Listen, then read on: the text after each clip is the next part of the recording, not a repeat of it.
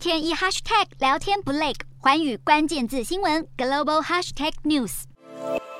美国财政部长耶伦十九号参访南韩最大企业之一 LG 集团的设施，在 LG 化学副会长新学者陪同下，耶伦仔细聆听制造电动汽车的过程。值得关注的是，耶伦这次访韩期间参访的企业只有 LG 集团。据了解，这跟 LG 扩大对美国的投资有关。而会后，耶伦发表政策演说，主要是呼吁盟国深化贸易关系，巩固供应链，来应对通膨，还有中国的不公平贸易行为。最重要的是要降低对中国的依赖。耶伦在会前就发布了演说摘要，其中呢就点明了中国造成的地缘风险。财政部官员就举例，日本、澳洲和立陶宛都在中国突然切断出口和供应，让这些国家造成巨大经济损害。耶伦强调，不能做事让中国这样的国家透过拥有关键的原物料、科技或产品的市场地位，扰乱全球经济，或是造成有害的地缘影响力。美方呢也会努力结束对中国产品的过度依赖，更盼望盟国能够有友谊支援，让美国供应链更多元化。特别像是南韩在原物料、科技和技术方面都有很大的优势。是，而事实上，美国已经向南韩征询加入由美国主导的晶片四方联盟，盼望首尔当局能在八月前给予答复，与美国、台湾、日本一同联手抗衡中国的影响力。